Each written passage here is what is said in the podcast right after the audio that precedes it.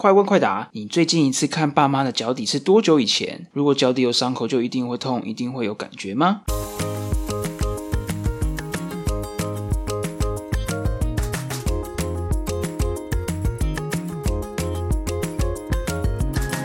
？Hello，你好，你正在收听的是医学无博弈，这是个由医师来主持的一个 podcast 节目，我是小熊医师，在这边呢，你会听到与时事有关的医疗新知，你也会得到一些错误观念的厘清，还有我们也会带给你很多我们觉得很重要的疾病相关的医疗知识，希望透过声音，让更多我们临床医师没机会和病人分享的好多事情，直接送到你的耳朵。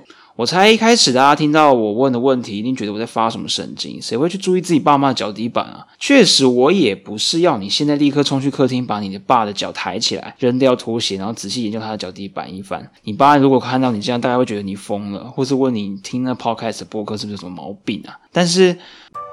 如果你的父母和身边的家人有糖尿病的话，这可不是开玩笑的，因为有可能一时的疏忽可能会造成你或是你的家人一辈子的遗憾。在讲解之前，我们先来听个故事。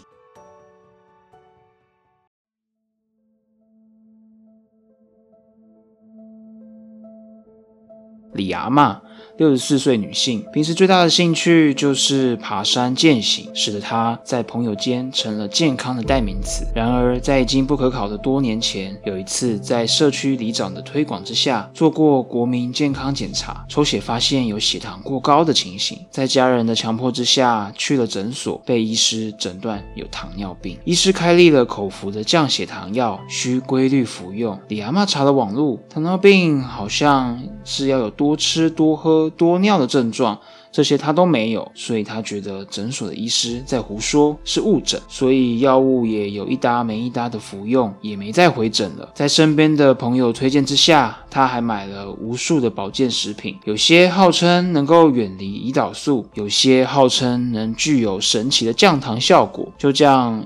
配一个换一个，用了一些保健食品之后，就这样过了几年。哎呀，在一次的践行当中，李阿妈不小心踩到地上的树枝，因为那天只是难度不高的平面步道，李阿妈只穿了轻便的凉鞋，脚上似乎有些伤口，不过李阿妈似乎没有什么痛的感觉，所以她不以为意。回到家冲澡时，看了脚底有些细小的伤口。不过李阿妈在碰水的当下，其实完全不痛，应该还好吧？踩着踩着都没什么感觉，过阵子应该会自己好吧？没关系，由于擦擦药也不痛，来用用看上次隔壁邻居推荐我的一些敷料好了。李阿妈拿起尘封已久的柜子里。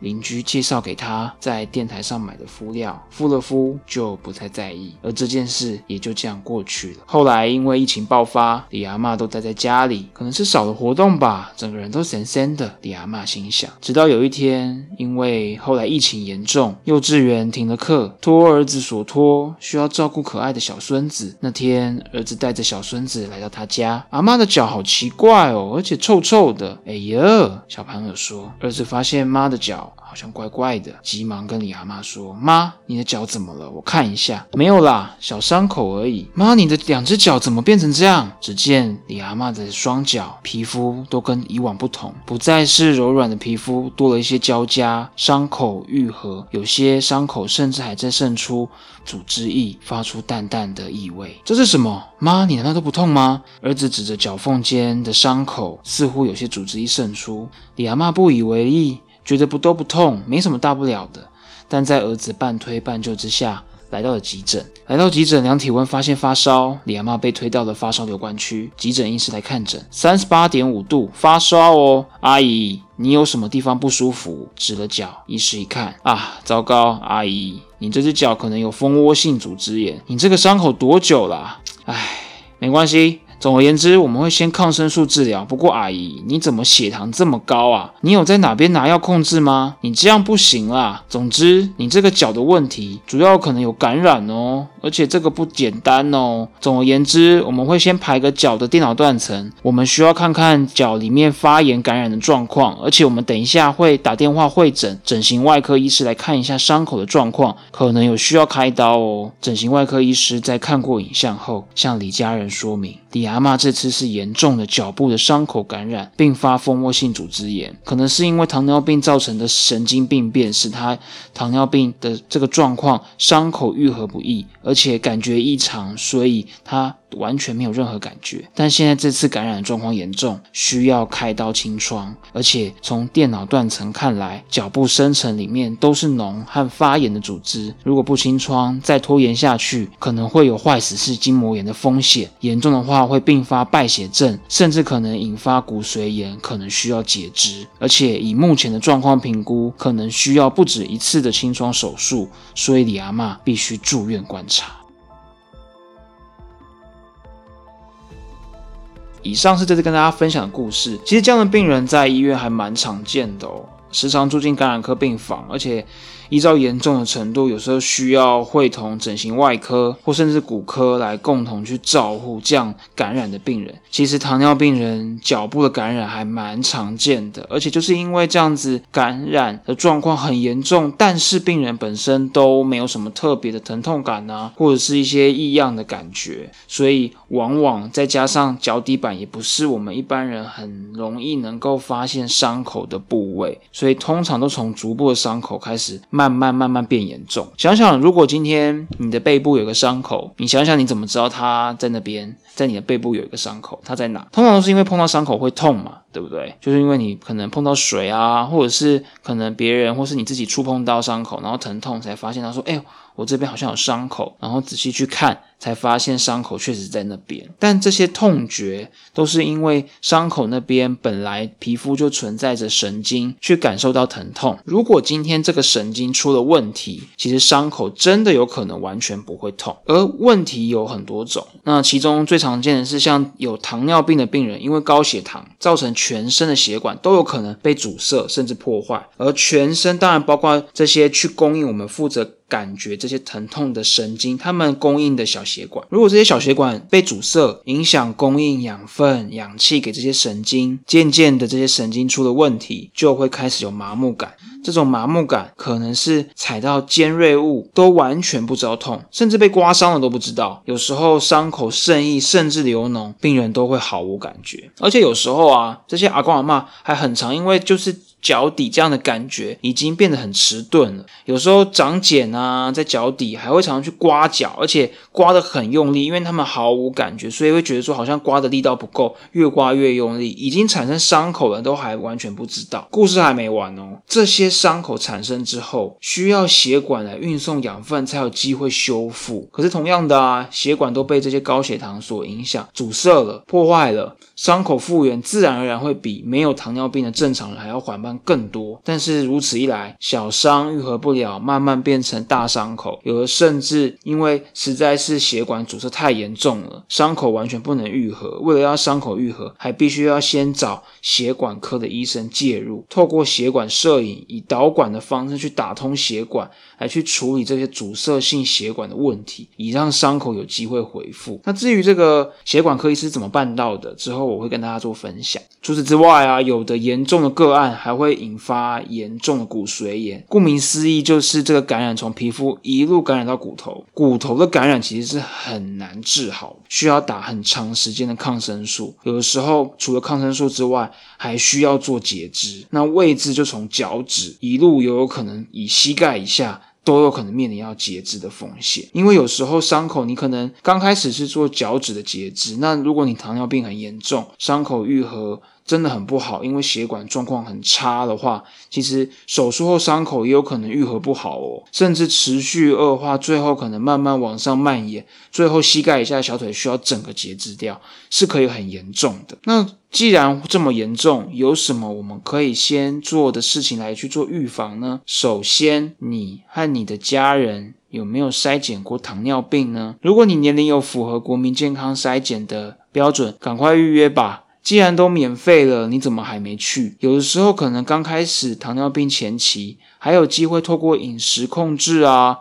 运动啊，来去避免自己获得糖尿病。否则，糖尿病一诊断之后，就有可能需要长期的使用糖尿病的药物。更何况是。即使有了还不自知，直到产生了严重的并发症。至于会有什么并发症，除了这次的糖尿病足、糖尿病的这个伤口所造成的一些神经病变引发的一些相关问题，或是血管问题之外，还有很多并发症呢。我之后也会跟大家做个分享。所以最重要的事情是先去筛检你有没有糖尿病。再来，如果今天你有糖尿病了，那有一些习惯是你要先养成，都可能跟之前的你不太一样。就是首先，第一，你一定要每天检查你的双脚，尤其是脚底板，因为在过往你可能有一些小伤口啊、小溃疡啊，可以靠痛不痛来提醒，但现在通通都有可能因为你神经病变而不行了，所以。最好每天定个时间，开始洗完澡啊、起床啊，或是睡觉前的时候，就定一个时间来去定期检查自己的脚、脚缝间、指缝间、指甲间，或是脚底板有没有什么一些没有发现的伤口或是渗液。再来，每天用温水来去洗涤自己的脚，尤其是如果今天你去泡温泉或是泡脚的时候，一定要请旁边的人来去试试温度，因为你现在对温度的感觉可能会。因为你神经病变的关系而感受不到，反而有烫伤的风险而不自知，所以千万不要用太热的水。那温度的感测可能要请旁边的人来帮忙，这是第二点。再来第三，穿着合适的鞋袜。其实最重要的事情是因为我们感受疼痛的感觉已经减弱了，所以尽量不要让自己产生伤口嘛。那最好就是穿上袜子，不要光脚赤脚丫在家里啊，或甚至是户外公园走跳，不然的话。很有可能有伤口而不自知，所以尽量穿包鞋，不要穿拖鞋。那在家也要养成穿袜子的习惯。那万一有伤口，就要赶快就医，不要再用一些坊间一些都不确定是不是有疗效的敷料，反而容易去恶化伤口的进展哦。最后最重要的，也是最核心、最根本的，就是一定要按时的、规律的在医师的检测照顾之下服用抗。血糖的药物来去控制血糖，让血糖控制在稳定正常的范围之内，这样才是最根本能够去预防，包括说神经病变啊、血管阻塞病变啊这些伤口愈合的困难度都有可能因为你控制血糖而能够改善。那还有更多更多的并发症都有可能有机会能够避免。所以透过这些平时注意的功课，原本李阿妈发生的这些疑案都能够避免的。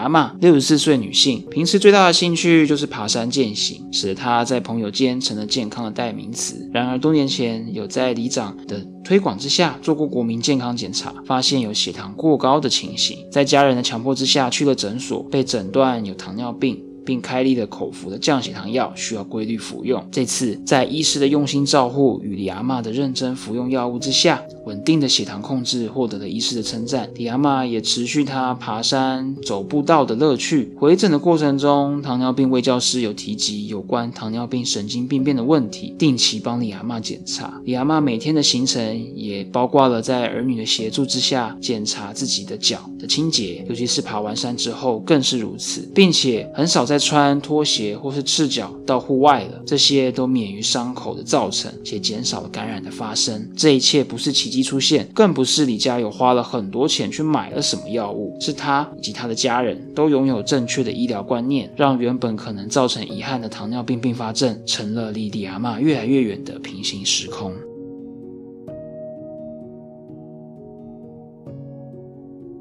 如果你是第一次听医学无博弈，欢迎你加入了我们。透过学习正确的医学观念，让自己和身边的家人多些机会远离疾病，免去恶化至重症的遗憾。如果你是持续收听我们医学无博弈的听众，谢谢你又给了我们一个机会，打击坊间错误的假消息，让你以及你深爱的家人离健康又更近了一些。如果你觉得今天的内容有帮助，想支持鼓励我们，欢迎到 Apple Podcast 下，或者是你在使用的平台。给予我们评价，五星的评价越多，就能够透过平台的推播，让我们把这些正确的医学知识送到更多人的耳朵。而在节目开播之后，越来越多听众与我们分享自己因为正确的医疗观念，及时治疗，离健康更进一步，进而更加支持我们。而这正是我们成立这个 podcast 的初衷。所以，如果你想听更多，或是你有什么好奇的医疗问题，也欢迎到 Apple Podcast 下留言，或是 Facebook 搜寻医学无博弈，私讯我们或留言在下方告诉我们吧。也不要忘了订阅我们的 Podcast，这样才不会错过每个礼拜医学知识充电机会哦。我是小熊医师，我在医学无博弈和你分享与你大大有关的医疗大小事。我们下次见喽，拜拜。